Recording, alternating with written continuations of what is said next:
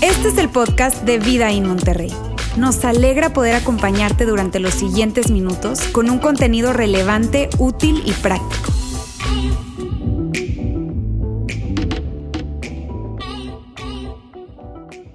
Amigos, hoy estamos terminando una serie que hemos tenido ya tres semanas, que es Broncas de Cuarentena. La primera semana hablamos de paternidad, Alejandro y Elena nos hablaban de paternidad. Esta, la segunda, la semana pasada hablamos acerca de el tema del trabajo, broncas dentro del trabajo, y Karen y Yair nos estaban hablando acerca de eso. Y hoy, pues a propósito del 14 de febrero, estamos hablando de, de relaciones o broncas que tienen que ver con pareja. Ahora, miren bien. Lo que hemos hecho en esta serie es, y lo que hemos querido con esta serie es darte herramientas bíblicas prácticas que te ayuden a, poder enfrentar esos desafíos que, estás teniendo en, tu familia hoy en día. Y eso es lo que nosotros hemos querido hacer con esta serie. Te digo, Ahora vamos a hacerlo, eh, o específicamente el día de hoy vamos a hacerlo con el tema de parejas, ¿verdad? Este, pero quiero hacer una aclaratoria que es muy importante para mí. Y es lo siguiente, si tú eres soltero, Mírame, y soltero en cualquiera de las modalidades que esté la soltería. ¿Está bien? Me refiero soltero, soltero, ¿verdad? Soltero, soltero. Soltero complicado. Soltero complicado, así es. Soltero con novia, este, divorciado, viudo, en fin, de cualquier forma en que puedas estar hoy viviendo la soltería, por favor no te vayas a desconectar de este tiempo, porque lo que vamos a hablar el día de hoy te puedo asegurar que es totalmente relevante para ti, independientemente de la, del estado eh, eh, romántico o relacional en el que te encuentres hoy en día, te lo aseguro. Mírame bien, te aseguro que esto es totalmente relevante para ti, así que por favor quédate, porque es relevante para lo que estás viviendo el día de hoy y es relevante también para lo que vayas a vivir el día de mañana, tal vez en una relación eh, romántica, en fin, así que no te vayas a desconectar de nosotros hoy. Así es, sí, porque van a ser principios generales que aplican para todo, ¿no? Y que sencillamente nosotros hoy queremos compartir, pero no desde nuestra súper, súper experiencia, ni somos perfectos, ¿verdad? Tampoco estamos sumamente lejos de ser perfectos. Tal vez un, poco más ella que yo, pero sí. sí, pero sencillamente queremos compartir las cosas que hemos vivido. Así es, ya tenemos dentro de un mes, vamos a cumplir 20 años de casados. Ténganse a bien acercarse con presentes. 16 de eh, marzo. el 16 de marzo, así es, cualquier presente. Lo que quieran hacer, por favor, con confianza. Por favor, siéntanse en la confianza. ¿Está bien?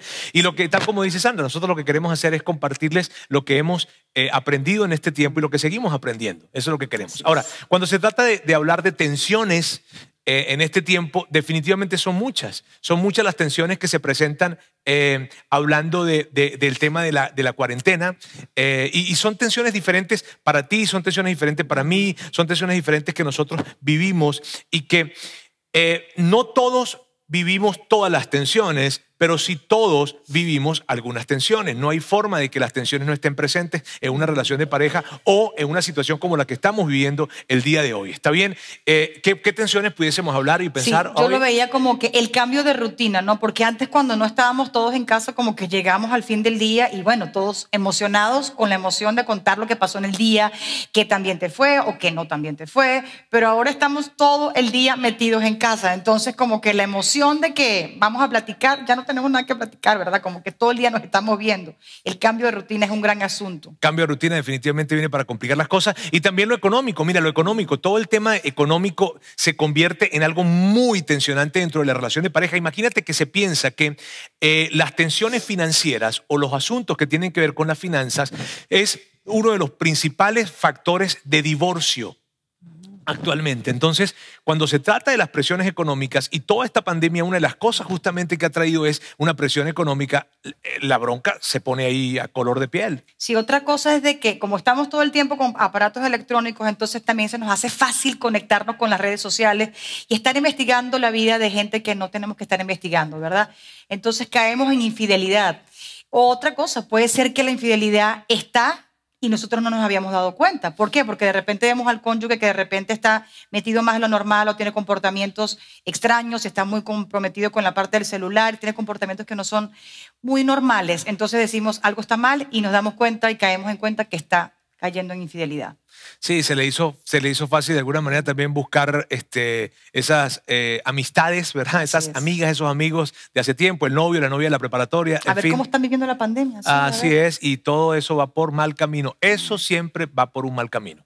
Eh, hablar de la violencia familiar, que es un gran asunto acá en nuestro país, en México. El tema de la violencia familiar, amigos, se presenta y se ha agudizado en este tiempo. Y no tiene que ver con un tema de, de, de, de mm, nivel social ni nada de esto, no, está presente en cualquier clase social de hecho, imagínate que el año pasado se, se mm, eh, aparecían en temas de estadísticas que en relación al 2019 las llamadas por temas de violencia familiar aumentaron en un 77%.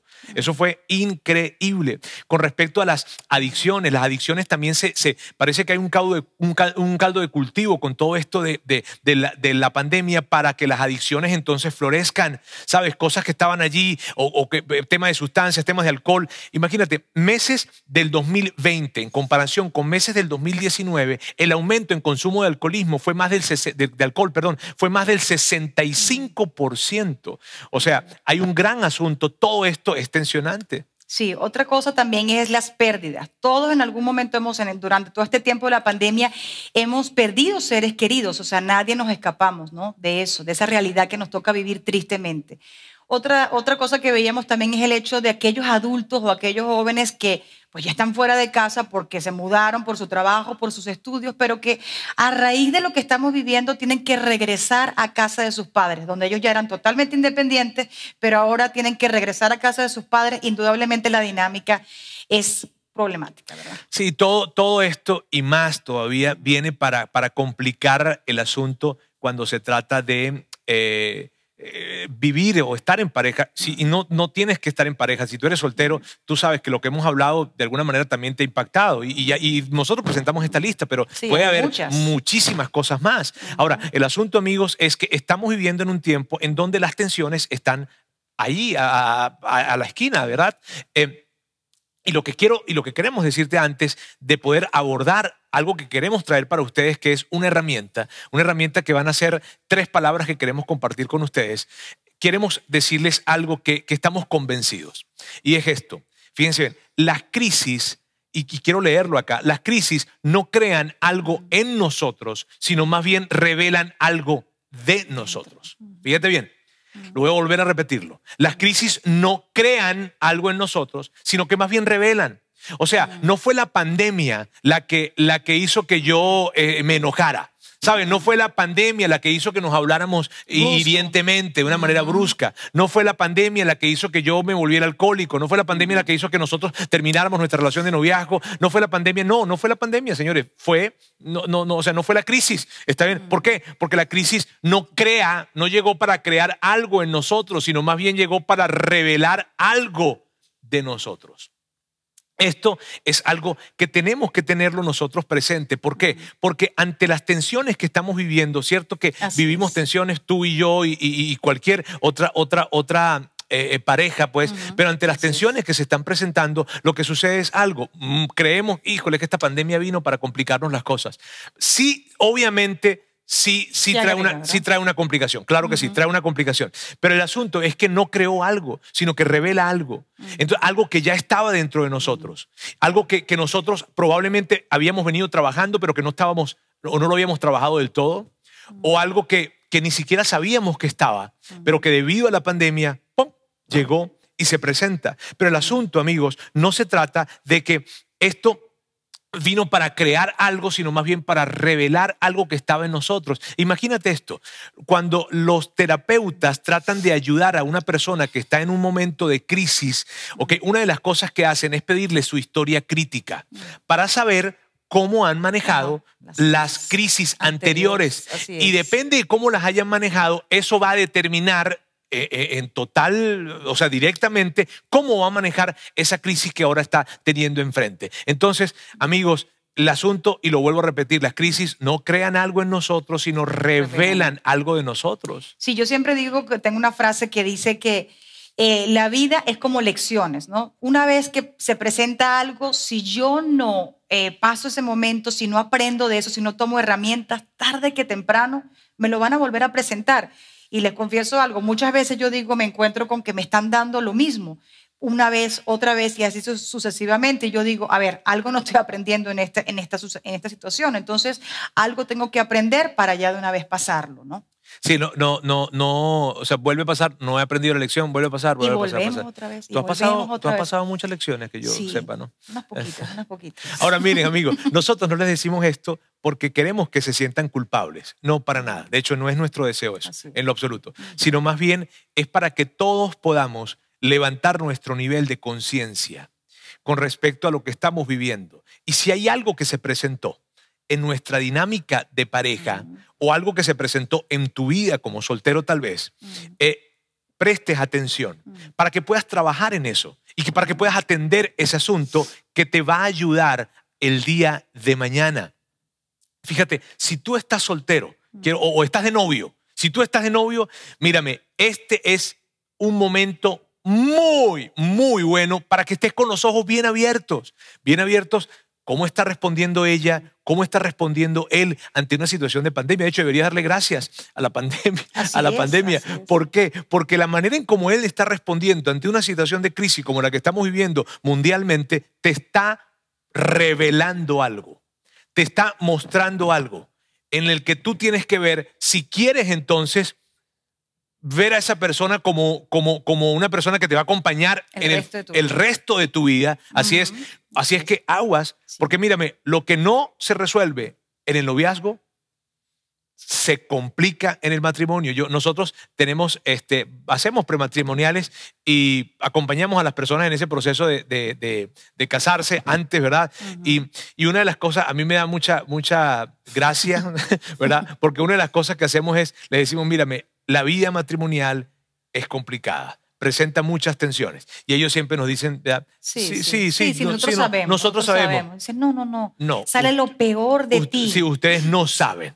ustedes no saben. Así es que si tú estás de novio, mira, el tiempo del noviazgo es una oportunidad increíble para poder identificar cómo estás respondiendo a este tiempo de, las, de, la, de la pandemia.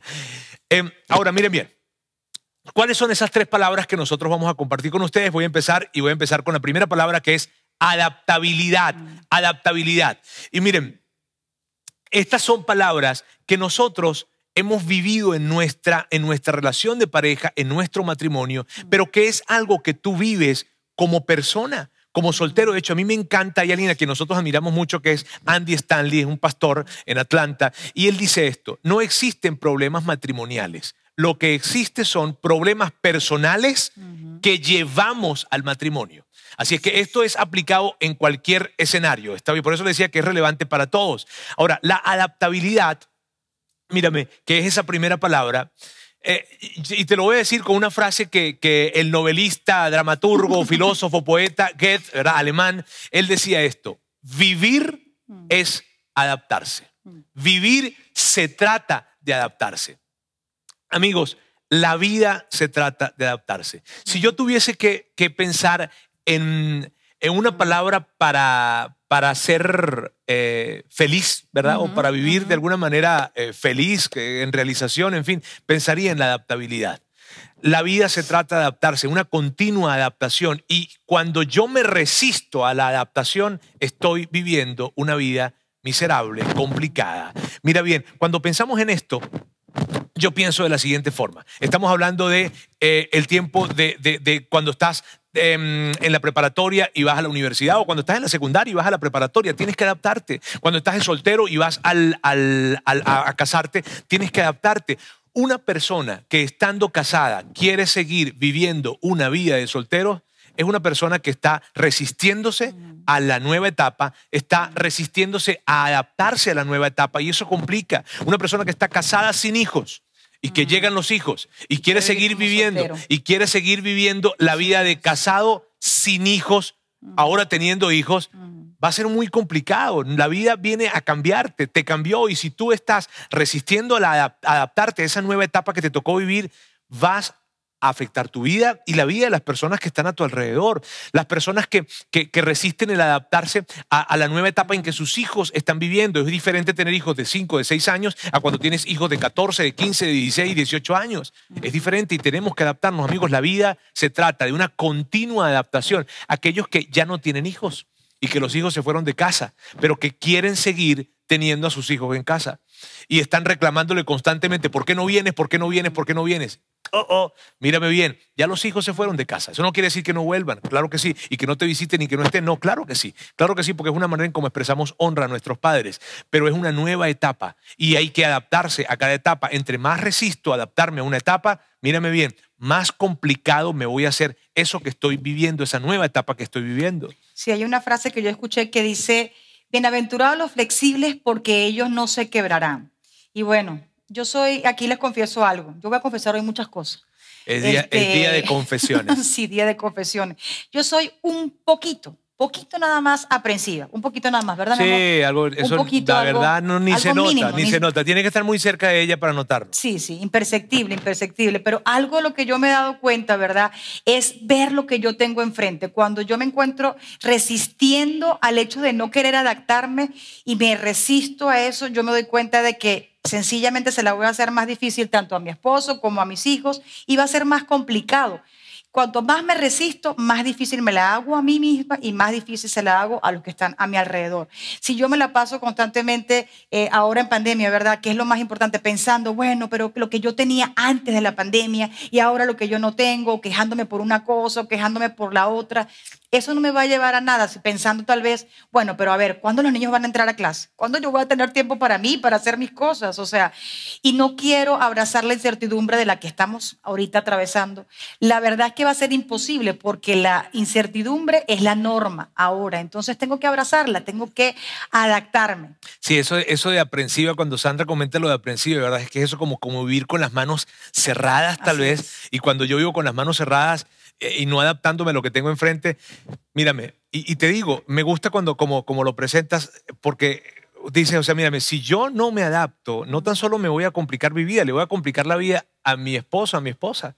Hay una, hay una, hay una, una frase que, que- que tenemos allí que queremos presentarse, le dice, hay que adaptarse por el bien mayor, que siempre, ese bien mayor siempre será la relación. Sí, el hecho de pensar, bueno, si yo sigo con este comportamiento, yo voy a afectar a mi esposo, voy a afectar a mis hijos, entonces como que me bajo tantito, ¿verdad? Tantito. Entonces digo, no, voy a hacer el bien para ellos, agregarle valor y no hacer que la dinámica se complique un poco más. Como preguntarte qué es lo más importante.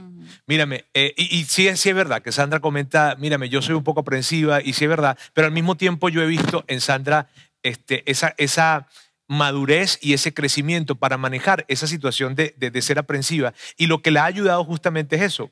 ¿Qué es más importante? Es más importante este, estar eh, eh, peleando de alguna forma o, Sí, o o haciendo que las cosas estén perfectas, ¿verdad? De que si realmente mando a hacer alguna tarea o algo Ajá. en casa y entonces las cosas no están como a mí me gusta, entonces es cerrar los ojos y decir, ok, no quedó como yo lo hago, pero no pasa nada, Me adapto. me adapto. Me adapto, Me me adapto. me adapto a esta situación, me adapto a esta circunstancia que estamos viviendo, porque entre más me resisto, más complicadas van a ser las cosas adentro de casa. Mírame, el apóstol Pablo habla acerca de esto. Y a mí me encanta cómo Pablo lo expresa. Pablo, una de las cartas que Pablo escribió, una de esas cartas, él, bueno, varias, pero esta carta en específico la escribe desde prisión. Y en esa carta dice algo que, que nos ayuda a ver el valor de la adaptabilidad. Mira, él dice esto. Él dice, sé lo que es vivir en la pobreza y lo que es vivir en la abundancia. He aprendido a vivir en todas y cada una de las circunstancias, tanto a quedar saciado como a pasar hambre, a tener de sobra como a sufrir escasez. Pablo está diciendo, yo puedo, y, y eso, ahí es donde yo te digo que yo considero que ese es uno de los secretos de la vida, de poder vivir una, una vida plena, saber adaptarse. Pablo dice, he aprendido a vivir en todas las circunstancias.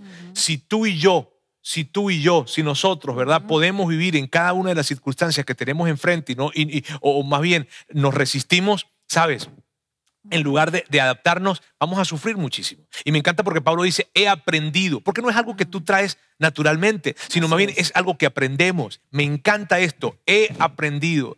Amigos, allí hay una gran clave para nuestra relación de pareja, porque muchas veces lo que estamos viviendo en nuestra pareja no tiene que ver con, con que, híjole, las cosas, este, o tienen que cambiar las cosas, o, o las cosas están sumamente complicadas. No, está al alcance de poder adaptarnos. Entonces la pregunta que cabe para, para, para, para nosotros en este momento es esta. ¿En qué necesitas adaptarte en este tiempo? ¿En qué necesitas adaptarte? Tal vez en esto de abrazar la incertidumbre, Tal vez necesitas adaptarte a un nuevo presupuesto. O tal vez necesites adaptarte al hecho de tener un solo carro, porque ahora te quedaste este, con un solo carro, ¿cierto? Sí, que no- a, nos- es. a nosotros nos pasó que nos quedamos con un solo carro y tal vez esa es la, la adaptación que ahora tenemos que tener. Y, y yo, yo pienso entonces, ¿cuál es- ¿qué es eso a lo que tú tienes? ¿Qué es eso a lo que tú tienes hoy que adaptarte? Y que tú tienes que pensar, híjole, probablemente es algo más complicado, es, es algo a la pérdida de alguien. Perdiste un ser querido, perdiste a alguien eh, de Que tu amabas. familia que amabas, así es, y que Tienes que adaptarte a la ausencia de esa persona que ya no está. así es. Y no que, mira, no queremos parecer indolentes nosotros ante esto, pero ante la pérdida de alguien, claro que nosotros creemos en que hay un tiempo de luto, claro que creemos que hay un tiempo de, de- de- de un proceso para esto, pero, ¿sabes? Ya llegó un nuevo tiempo. Este, hay un nuevo tiempo y es un tiempo diferente, en donde esa persona ya no va a estar. Y si yo batallo para adaptarme en esto, voy a sufrir demasiado. Sí, y celebrar los pequeños, los pequeños avances, ¿verdad? Porque a veces batallamos y decimos, no, pero no me estoy adaptando en esto, en esto, en esto. Pero celebrar los pequeños avances, ok, en esto me estoy adaptando más fácil, en esto me está costando un poquito más, y celebrar esos pequeños avances. A mí me encanta celebrar los pequeños avances, porque como que veo que, bueno, que estoy recorriendo ese camino, ¿verdad? Así es, vivir, amigos, se trata de adaptarse. ¿Y cuál es la segunda palabra entonces? La segunda palabra es el conectarnos con otros. La verdad es que Dios nos diseñó personas relacionales. Yo pienso que nadie puede vivir, y aún la ciencia lo demuestra, ¿verdad? Difícilmente alguien puede sobrevivir tanto tiempo si no está conectado con otra persona. Somos personas relacionales, que tenemos que estar conectados. Y una de las cosas que nos, que nos ayuda el hecho de estar conectados es el hecho de liberar la carga. A mí me encanta cuando, por ejemplo, yo lo veo siempre como que si fuera un tanque, ¿verdad? Y como que fuera un tanque así con una válvula y que cuando platico con otra persona, comparto mi vida con alguien que le cuento mis frustraciones, mis luchas, lo que estoy viviendo, los retos que tengo, las luchas que tengo, es como que descanso, como que siento que la presión se sacó tantito. Un poquito. Entonces ya no ando durante el día contándole todo o demandando del esposo todas las cosas que quiero o de los hijos. Si ya yo estoy platicando con alguien, hago que la cosa se baje un poquito. Otra de las cosas que me ayuda el hecho de estar conectado con otro es tener una perspectiva completa, de lo que una, una perspectiva más amplia de lo que está ocurriendo, porque a veces cuando estamos sumergidos en nuestro asunto es como que nada más vemos ese punto negro, no vemos opciones, no vemos oportunidades, no vemos salida por ninguna parte, y cuando lo compartimos con otra persona, ¿verdad? Nos sucede que decimos, oye, esta parte no lo había visto, yo, o sea, como que esto no lo había, no lo había visto, entonces mm, podemos mirar de una manera más amplia. Otra de las cosas que el hecho de estar conectados con otros es que también Dios nos habla a través de otras personas. Una de las maneras en las que Dios nos habla es a través de otros. Si yo me resisto a conectarme con otra persona, sencillamente le estoy diciendo a Dios, ok, no te quiero escuchar. No te quiero escuchar. Cuando lo beneficioso que es tener personas a nuestro lado que nos ayuden a ver cosas que no estamos viendo. Entonces, y, nos, y se dejen, nos hablan y decimos, ok, definitivamente Dios me habló a través de esta persona. Otra de las cosas que también me encanta es el hecho de cobrar ánimo. Yo les confieso algo, o sea, no crean que yo siempre estoy así con el ánimo a todo lo que da y todos los días son maravillosos y, y súper felices y, o sea, de arcoíris. No, soy ser humano, les confieso, sí, soy ser humana y, y muchas veces amanezco con el ánimo para abajo. Y yo tengo un grupo de amigas que me ayuda mucho, que de repente yo digo, oye, hoy no quiero ni hacer ejercicio, no quiero cocinar, no quiero nada. Y de repente una postea una canción o algo gracioso, entonces ya me río, alguien colocó una, una receta y digo, no, bueno, sí, sí, sí, hoy, hoy le voy a echar ganas, hoy le voy a echar ganas y ya mi actitud cambia y le sigo adelante. Entonces, hay veces que yo me pongo, me pregunto, ¿no? Y hay gente que dice, no, la verdad es que yo he compartido con otros y he salido herido, entonces mejor lo evito. Sí, pero el hecho de eso ya pasó. O sea, date la nueva oportunidad de conectarte con otro y abrir, abrir ese espacio para relacionarte. Sí, me gusta mucho eso que, que dices de, de, que tú, el acercarte a alguna persona es darse la oportunidad de escuchar a Dios. Y cuando tú estás resistiéndote a alguien, entonces, o resistiéndote el hecho de conectarte con alguien, te estás resistiendo a escuchar a Dios. Eso es impactante. Otra de las cosas por las cuales yo creo que la conexión es tan importante, amigos, es para poder estar sanos. Para poder estar sanos. Mira lo que dicen los psicólogos. Los psicólogos dicen que tú puedes rastrear la salud emocional de alguien yendo a ver cómo están sus relaciones. Sus, sus relaciones el círculo de sus relaciones y la forma en cómo se relaciona va a mostrarte qué tan saludable es alguien. Así es que cuando se trata de conectarte con otras personas, hay una, hay una, hay una consecuencia o hay una, eh, un gran beneficio y es el poder estar saludable. Me encanta como Santiago, el hermano de Jesús, lo escribe y él lo dice de esta manera. Él dice, confiésense los pecados unos a otros y oren los unos por los otros para que sean sanados. Imagínense esto, amigos.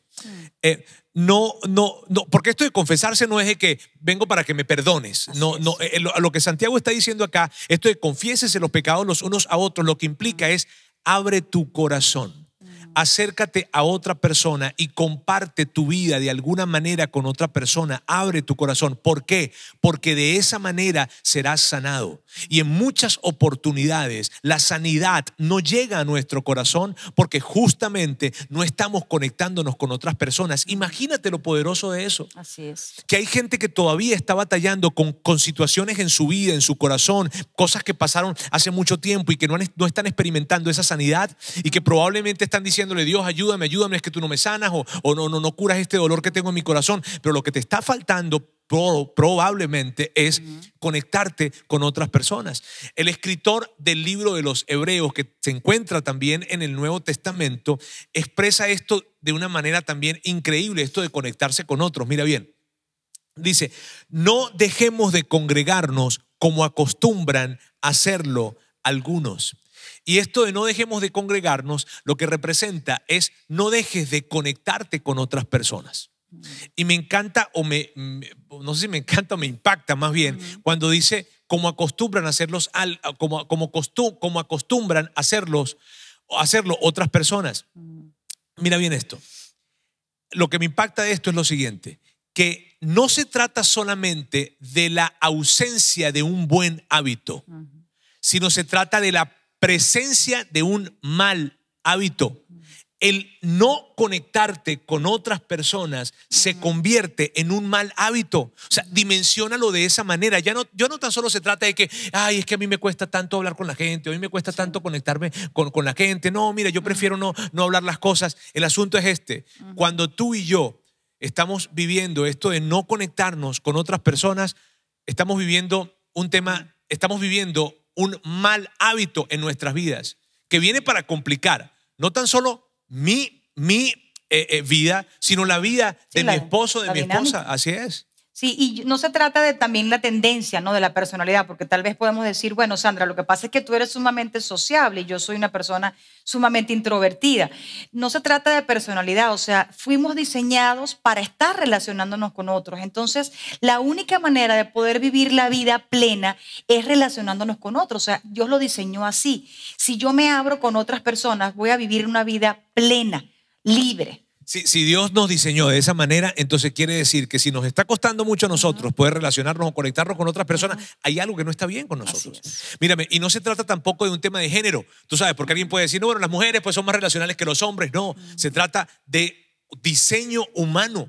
Y los hombres también tenemos que estar, eh, eh, ser muy intencionales con respecto a esto. Y yo entiendo, yo entiendo que para los hombres puede ser un poco más difícil esto de abrir su corazón, lo puedo entender, ¿verdad? Pero te quiero decir, no, no, no, no podemos nosotros excusarnos con esto. Y no se trata de las amistades de la carne asada, ¿sabes? amistades de carne asada, donde hablamos puras cosas superficiales y no hablamos nada de que, de que hable algo que está dentro de nuestro corazón, no. Es ir más allá es poder abrir tu corazón y ser capaz de conectarte con otra persona. Y esto no es una señal de debilidad, porque los hombres pueden pensar de alguna forma, bueno, lo que pasa es que este, voy a mostrarme débil ante esto. No, para nada, en lo absoluto. De hecho, eres una gran muestra de valentía el poder abrir tu corazón porque estás comprometido con tu salud y con la salud de tu pareja.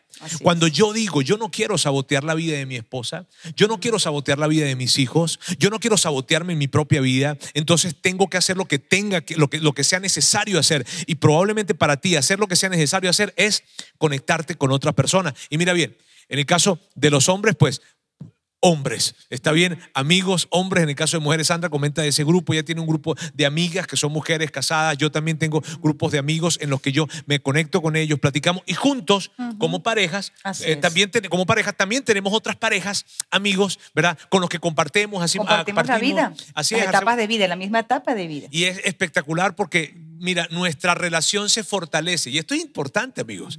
Nuestra relación se fortalece cuando podemos estar conectados con otras, con otros matrimonios también que buscan lo mismo que nosotros, que tienen nuestros mismos valores. Es, especi- es especial eso. Así es. Y hay algo que a mí me encanta que sale ahí, ¿verdad? En- que aparece en la Biblia y me encanta, y es el hecho de que el momento en que Jesús, en el momento más crítico de su vida, donde iba a ir a, a la crucifixión, ¿verdad? Él le dice a, su- a sus discípulos, a sus amigos, a Santiago, a Pedro, le dice, por favor, acompáñenme, acompañen, estoy, acompáñenme, estoy sumamente triste, por favor, quiero que estén aquí conmigo. Yo cuando leía eso, yo decía, wow, si Jesús siendo Dios necesitaba estar acompañado con alguien, estar conectado con alguien para atravesar ese momento, ¿cuánto más nosotros? Entonces, Él nos los modeló. Entonces, nosotros sencillamente tenemos que abrirnos a eso, al estar conectados con otras personas, porque siempre nos va a beneficiar, siempre va a ser para nuestro bien. Si nos diseñó así es porque lo necesitamos y necesitamos experimentarlo y vivirlo. Sí, ese ejemplo es poderosísimo. Entonces yo pienso que la pregunta que tenemos que hacernos nosotros en este momento con respecto a las relaciones es esta. ¿Quién conoce acerca de lo que tú estás viviendo hoy? ¿Quién sabe, quién sabe eso que tú estás viviendo hoy? Tú puedes pensar en dos o tres personas que puedan, eh, que puedas decirnos, que puedas decir, que puedas nombrar, ¿verdad? De esas que, que saben lo que tú estás viviendo el día de hoy. Sí, Tu puedes decir de tu- repente que son papá, mamá o mis hermanos nada más. Sí, no se trata de tu papá, ni tu mamá, ni tu familia, ni tus hermanos, no. Estoy hablando de dos o tres personas, más allá de tu círculo familiar, que sepan lo que tú estás viviendo. Y si tú batallas para conseguir nombres en este momento, ahí hay algo que necesitas revisar. Porque que sepan de tus frustraciones, de los miedos, de los anhelos que estás viviendo. Que sepan lo que, mírame, esta, esta semana, ¿verdad? Una, una persona de acá de la iglesia, alguien cercano a nosotros, se enteró de algo de su salud, algo complicado, difícil. Y ella abría su corazón, lo compartía con nosotros, pero no tan solo con nosotros, sino que ella en su grupo pequeño, porque tienen un grupo, tenemos grupos pequeños acá en la iglesia, ¿verdad? Y en su grupo pequeño, ella decía, quería compartirles esa noticia que recibió y que por favor oraran por ella. Mírame, eso hace toda la diferencia, porque eso demuestra o revela salud y además consigue fuerza para poder atravesar lo que está viviendo y la fe unida de varias personas. Eso es espectacular. Amigos, la última palabra que les tenemos es, ¿cuál es? Esperanza. Así es, esperanza, es esperanza, que tiene que, tiene que ver con mirar hacia adelante con esperanza. Cuando hablamos de esperanza, hablamos de ver hacia adelante con esperanza, de poder, eh, independientemente de lo que estemos pasando, de lo que estemos viviendo, sea difícil, sea complicado, como matrimonios, solteros, profesionales, como sea, tú puedas mirar hacia adelante creyendo con una gran convicción, hey, las cosas van a estar bien. De- es. con esa gran convicción. Y Así cuando es. tú vives la vida de esa manera, cuando tú vives la vida con la convicción de que las cosas van a estar bien, Todo tu cambia. actitud, todo cambia alrededor de ti. Mírame, el ambiente que tienes alrededor cambia de una manera increíble. Sí, así es. El ambiente, o sea, cuando nosotros tenemos una, una actitud de esperanza, indudablemente, como dice Roberto, cambia, cambia todo, ¿no? En, yo recuerdo que cuando nos íbamos a casar, en la parte prematrimonial, alguien me dijo una vez, mira, Sandra, la mujer tiene un poder impresionante, que es que puede colocar la atmósfera de, en casa. Y yo decía, ah, ok, entonces yo nada más soy la responsable. Dice, no, sí, pero o sea... Sí, tú eres la responsable. Yo soy la responsable, o sea, él no, ¿verdad? Nada más las mujeres somos las responsables. Me decían, no, pero la verdad es que tenemos un poder de que, de que nuestra actitud, cómo miramos la vida, eso va a hacer que la atmósfera en casa cambie, para bien o para mal. Si tú de repente estás malhumorada, enojada, molesta, y de repente el esposo llega, pero tú andas de malas, uy, no, ahí todo se pone de malas. Sí, el esposo puede llegar súper feliz, ¿verdad? Sí, pero, sí. pero, pero eh, la esposa en casa está con una tensión y... Sí, por algo que pasó o algo. Y yo cuando, ya luego cuando nos casamos, yo decía, bueno, vamos a ver si esto es verdad. Y lo comprobé y dije, pues sí. Y se complica más, ¿verdad? Ya que tenemos hijos también, ¿no? Entonces yo dije, bueno, tengo que usar ese poder que tengo, pero para bien, para pasarme el switch y decir, ok, no, voy a mirar la vida, pero con esperanza. Sí, fíjense que, que yo, yo, mira, las mujeres tienen muchos poderes, ¿verdad? Pero- Muchísimos, la verdad. Sí, mu- más que los hombres. Muchos poderes, pero ese es un broma. ese es un superpoder. El poder tener un ambiente. Puede ser que el esposo inclusive llegue, llegue eh, molesto tal vez, pero si ella está viendo con esperanza, está creando un ambiente en casa espectacular. Mírame, la esperanza no va a hacer que desaparezca las cosas que están sucediendo alrededor de ti. Pero sí te va a ayudar a ver las oportunidades que siempre existen en momentos de crisis y en momentos de complicaciones.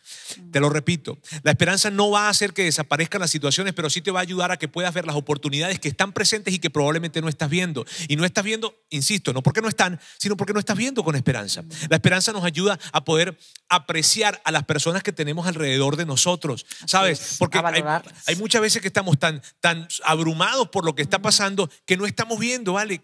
¿Quién está a nuestro lado? ¿Quién está? Esa, esa, tu pareja, tus hijos, amigos, personas que, que, te aprecian y que cuando tú estás viendo sin esperanza, cuando estás viendo con una, con, una, con, una, con una queja o con una actitud de, de pesimismo con respecto al futuro, te roba la posibilidad de disfrutar la gente que tú tienes cerca.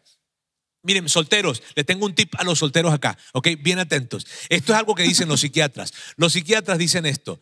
Cuando se trata de una persona que vive con esperanza, y ellos dicen esto, las personas que viven con esperanza tienen una especie de imán, y así le llaman, imán. Así que si tú quieres atraer, atraer a alguien, ¿verdad? Vive con esperanza. Porque vivir con esperanza te hará más atractivo y la gente querrá estar contigo. Así es que ahí les dejo ese tip. Mírame, nuestras palabras revelan si nosotros estamos viviendo con esperanza o no. ¿Cómo están siendo nuestras palabras? Porque nuestras palabras revelan si estamos viviendo con, con esperanza. Y al mismo tiempo que revelan, las palabras crean un ambiente de mm. esperanza en casa. Entonces, eso es, una, es algo muy valioso que, que, que, que podemos platicarles. Nuestras palabras son las que crean ese ambiente de esperanza. De hecho, amigos, se trata como una cultura que vamos creando en nuestra casa de esperanza. A mí me encanta el vivir con esperanza, mirar hacia adelante con esa expectativa, porque se crea eso. Mírame, en tu familia eso se contagia. Les cuento algo. Nosotros en casa hemos estado eh, optando con nuestra hija, nuestra hija mayor que tiene 15 años, hemos estado optando por una beca porque ella quiere estudiar en una preparatoria, en fin, y estamos optando por esa beca. Y en el proceso de la beca, ¿verdad? Este, esta semana llamaban y la llamaban a ella y le decían que la beca no fue aprobada porque no había en esa categoría, en fin. Total de que todavía no sabemos si va a ser aprobado o no, pero el punto es que le llaman y le dicen eso. Ella me llama, me dice, yo luego llego a la casa y le pregunto, mi amor, ¿cómo, cómo te sientes? Porque sé que puede ser algo desalentador. Y ella me dice, pues sí, mira, la verdad es que no, no, no se siente bien, ¿no? Pero, pero papá, no pasa nada, me dice ella. Dios tiene algo mejor para mí. Eh, yo quiero hacer lo que Dios quiere que yo haga. A lo mejor ese no es el lugar en donde yo debo estar. Y cuando yo la escuchaba, yo sentía algo por dentro tan especial porque yo decía, eso es vivir con esperanza, mirar hacia adelante sabiendo que independientemente la situación que yo tenga enfrente, algo bueno va, a pasar, algo bueno va a suceder. La esperanza, amigos, nos da valor para vivir la vida. Mira bien, de hecho quiero colocarte un texto que aparece en, un libro que se llama Job, que es de Job, ¿verdad? en el Antiguo Testamento, y que un amigo de Job le está diciendo a Job, porque Job estaba pasando por cosas muy difíciles, y el amigo le da un consejo, y este es el consejo que le da. Tener esperanza te dará valentía, mm. estarás protegido y descansarás seguro. ¡Wow! Mm. Tener esperanza te dará valentía, estarás protegido y descansarás seguro. Vivamos con esperanza, amigos. Mírame, el ejemplo más grande de esperanza que yo puedo pensar me lo da Jesús. Y me encanta cuando se trata de, de, el escritor de Hebreos hablando acerca de Jesús. Es un texto que a mí me, me, gusta muchísimo y que quiero que lo leamos. Dice así, por el gozo que le esperaba, y ahí está refiriéndose a Jesús, por el gozo que le esperaba, soportó la cruz menospreciando la vergüenza que ella significaba. Y ahora está sentado a la derecha del trono de Dios. Así pues, consideren aquel que perseveró frente a tanta oposición por parte de los pecadores, para que no se cansen ni mm. pierdan el ánimo. El escritor dice, para que ustedes no se cansen ni pierdan el ánimo, consideren a Jesús, piensen en lo que él hizo, mm. que él pudo soportar la cruz, lo cual es la peor cosa que alguien pueda llegar a enfrentar en su vida, esa cruz, Jesús la pudo soportar por el gozo que le esperaba, porque él sabía que al final las cosas iban a estar bien. Y por ese gozo que le esperaba, fue capaz de soportar la realidad más dura y más difícil. Sí, yo siempre veo que el hecho de ser seguidores de Jesús me da la tranquilidad de saber de que no importa la situación que yo vaya a estar atravesando o que esté atravesando. ¿Por qué? Porque Él va a estar metido en la ecuación. Él va a estar metido en la ecuación y me va a acompañar en ese proceso, que tal vez sea muy difícil, sí, pero me da esa tranquilidad de que Él me va a acompañar. Y eso es algo que yo me lleno de esperanza constantemente. ¿Por qué? Porque no me veo sola, sino que me veo con el Creador, o sea, el Dios maravilloso, grande, poderoso, que está conmigo, sea cual sea la situación que yo esté atravesando o que me toque enfrentar el día de mañana. Así es, amigos, miren, ser seguidores de Jesús nos da una seguridad que independientemente de lo que nosotros estemos pasando en ese momento, nosotros sabemos que al final todo va a estar bien. Todo estará bien. Y eso es algo increíble que tenemos como seguidores de Jesús. Y entonces, y probablemente tú no eres un seguidor de Jesús, no te consideras un seguidor de Jesús, Considera esto, considera esto, porque fíjate, si personas que yo he visto pasar las situaciones más difíciles de su vida, que son seguidores de Jesús, a quienes no lo son, la forma en cómo se vive es algo totalmente diferente. La pregunta que tenemos que hacernos nosotros con respecto a esto de la esperanza entonces es la siguiente. ¿Qué palabras estás diciendo en casa? ¿Qué palabras estás diciendo en casa? Porque tus palabras están creando algo en casa. ¿Qué palabras estás diciendo? ¿Estás diciendo palabras de esperanza o simplemente estás describiendo algo que está sucediendo? ¿Estás describiendo las cosas que están sucediendo alrededor de ti? Porque si es eso, no estás viviendo en un ambiente de esperanza. No estás trayendo esperanza a tu casa. Entonces la palabra, la pregunta es legítima. ¿Qué palabras estás hablando, estás teniendo en tu casa?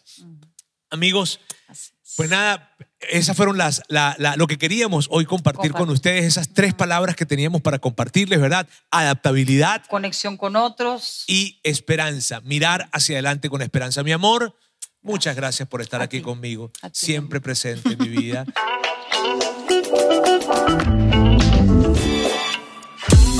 Sigue conectado a los contenidos de Vida en Monterrey a través de nuestro sitio web y de las redes sociales. Muy pronto estaremos de vuelta con un nuevo episodio.